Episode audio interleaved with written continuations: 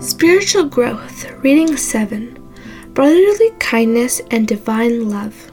In the Bible, we find many important topics, but nothing is as highly emphasized as the presence of love in the life and character of the believer. The Apostle Peter placed brotherly kindness and divine love at the top of his ladder, and to godliness, brotherly kindness, and to brotherly kindness, charity. Brotherly love. Brotherly love is translated from the Greek word Philadelphia. Brotherly kindness reflects the relationship we have with our family members, but even more so with our spiritual family within the church. Jesus went even further, presenting brotherly kindness as a quality that believers should demonstrate not only towards their friends, but also towards their enemies. In order to understand the importance and nature of brotherly love, we need to explore different aspects and applications of this love as it is presented in the Holy Scriptures as a commandment. The Apostle John presented brotherly love as a commandment which the Lord Jesus Christ has given to his followers. A new commandment I give unto you, that ye love one another as I have loved you, and that ye also love one another. This means that love presented as Philadelphia is not just an emotional attachment from person to person, but is also a principle that believers should apply in their daily lives. We also understand that because the Lord presented brotherly love as a commandment, then practicing it is not optional. Our Lord sim- simplified the Ten Commandments into two love for God and love for our neighbor. This means that the Ten Commandments are commandments of love, and not only by practicing the principle of love may we fulfill the requirements of the law. The second most important commandment is love for our neighbor. Love for God is expressed externally in our daily practice as love for our neighbor. And this commandment have we from him, that he who loveth God loveth his brother also. As a fruit, Brotherly love is not naturally in our natures. Since the fall, since the fall, selfishness, greed, and envy have taken possession of our sinful hearts. In order to have and express brotherly love naturally, we need to receive the fruit of the Spirit and be partakers of divine nature. But as touching brotherly love, ye need not that I write unto you, for ye yourselves are taught of God to love one another. We can receive this fruit by faith in Jesus. If we have been born again, the Holy Spirit will take possession of our hearts, and love for our neighbors will spring forth naturally. Whosoever believeth that Jesus is the Christ is born of God. And everyone that loveth him, that begat, loveth him also that is begotten of him. The very essence of love is God Himself. The only way to express love is to have God in our hearts. It is an amazing privilege that by the grace of our Lord we may receive this gift and reflect God in our characters. No man hath seen God at any time. If we love one another, God dwelleth in us, and his love is perfected in us. As a testimony, there is no testimony more powerful than the expression of love. Jesus mentioned that by this shall all men know that ye are my disciples, if ye have love to one another. Once again, we see that the expression of brotherly love is not optional, but is a natural result of the presence of the Lord in our lives. If we do not have this brotherly love, we may be deceiving ourselves and have an imaginary faith or religious experience. The presence of brotherly love is not only a testimony for the outside world, but is also a way to examine ourselves. If a man say, I love God, and hateth his brother, he is a liar. For he that loveth not his brother to whom he hath seen, how can he love God whom he hath not seen?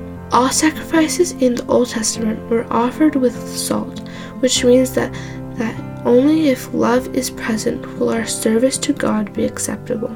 As loyalty and ethics.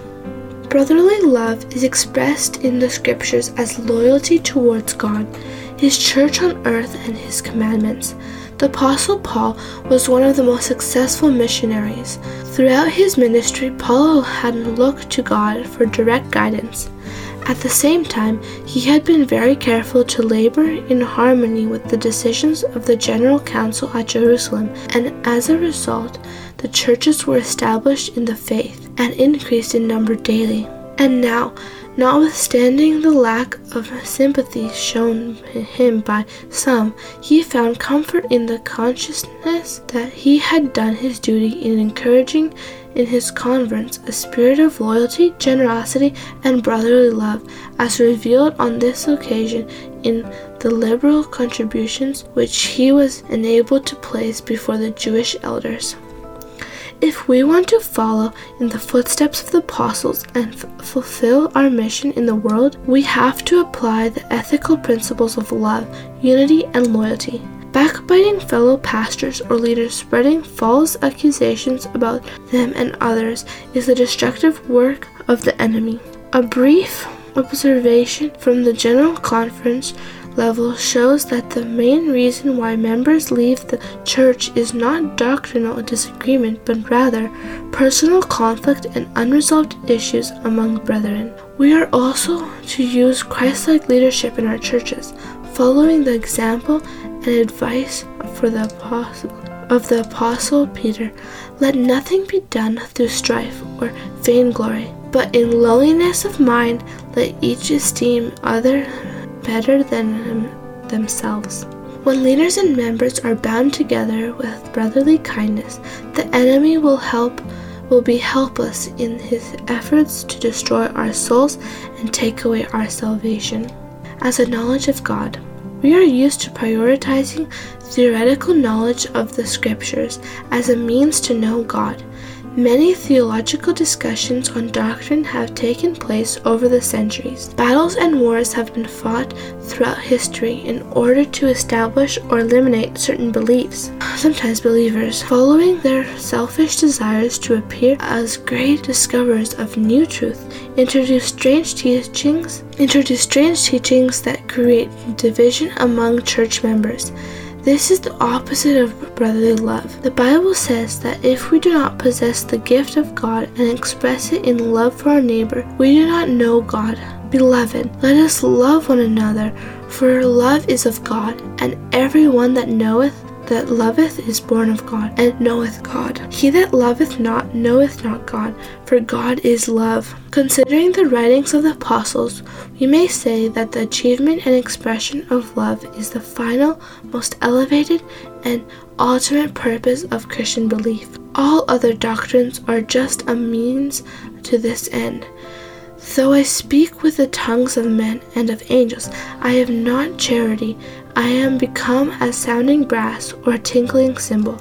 And though I have the gift of prophecy and understand all mysteries and all knowledge, and though I have all faith so that I could remove mountains, I have not charity, I am nothing.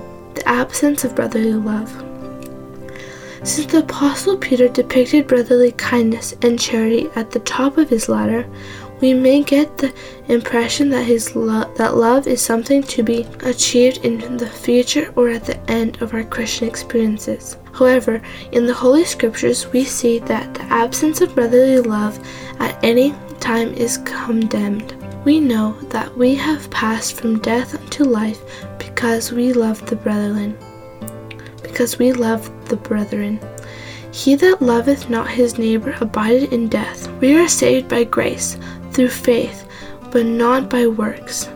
But if the grace and salvation we receive freely from Christ does not bring forth in us the spiritual gift of brotherly love, then we do not really believe in Christ and have not yet received His grace by faith. The Holy Scriptures describe this condition as deceiving ourselves, and it is clearly expressed in the message to the church of Laodicea in Revelation 3:17. Furthermore, the apostle John compared the absence of love or the presence of hatred as equal to murder.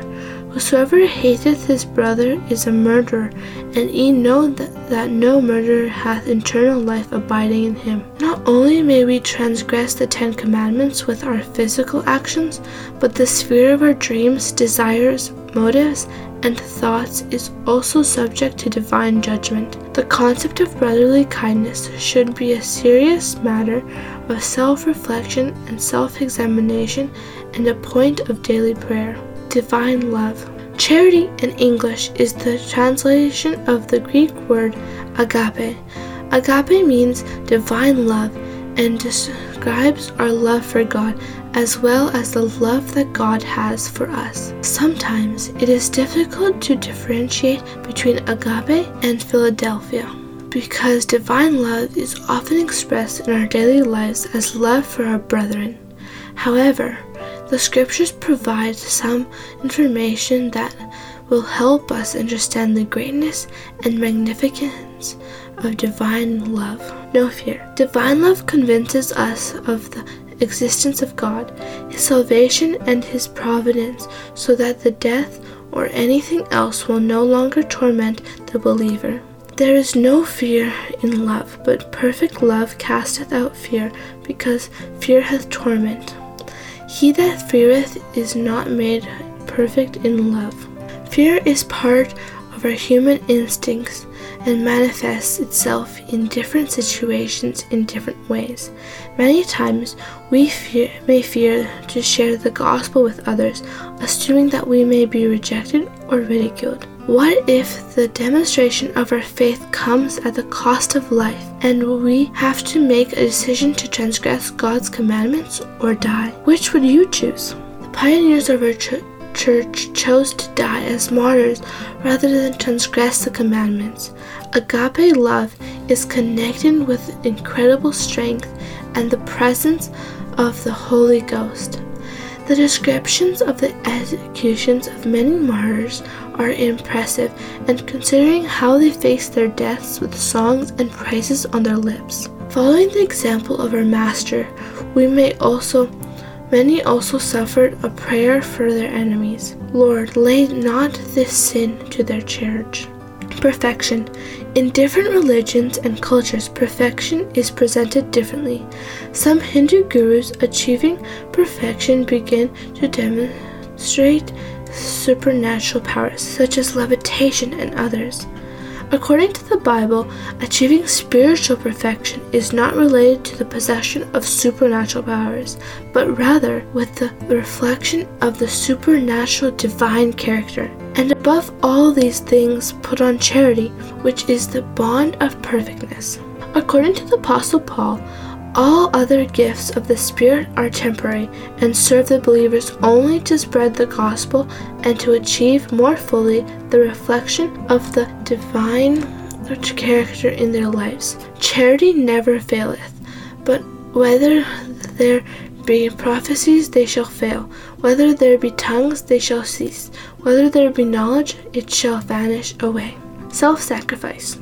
One of the demonstrations of divine love is giving one's life for the benefit of others. Greater love hath no man than this, than a man lay down his life for his friends. Selfishness, on the other hand, will fight to persevere and defend one's own personal interests. The example of self sacrifice and willingness to suffer loss from somebody else's benefit is the ultimate proof that selfishness is overcome, that the Spirit of God has taken total control of our minds and emotions. The perfect example of divine love among humans is our Lord Jesus Christ. I am the Good Shepherd.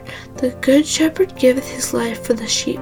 However, the scripture tells us that his followers possessed the same gift of agape love. Stephen demonstrated this in his life and death. The Apostle Paul preached to his executioners at the very end of his life, but even the hardened soldiers who attended him, the Apostle Paul, listened to his words and with amazement saw him cheerful and even joyous in the prospect of death. At the end of time, true Christians will also demonstrate this love in their characters and behaviors. assumes the guilt of others. Another demonstration of divine love is being willing to assume the guilt of somebody else.